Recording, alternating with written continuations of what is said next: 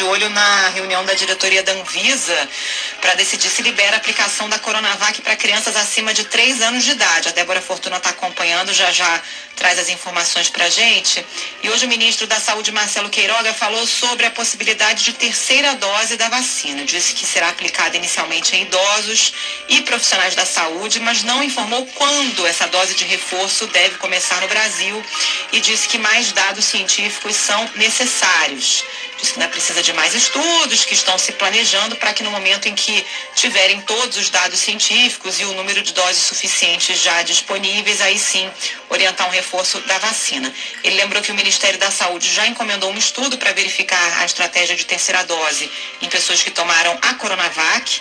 A Anvisa também autorizou estudos de terceira dose das vacinas Pfizer e AstraZeneca. Falou também sobre o critério de distribuição de vacinas entre os estados, que tem gerado ruídos, né, reclamações, por exemplo, do estado de São Paulo. O ministro disse que já eh, tem adotado há semanas o cálculo de distribuição de vacinas aos estados, conforme a quantidade de pessoas acima de 18 anos que ainda não receberam a primeira dose.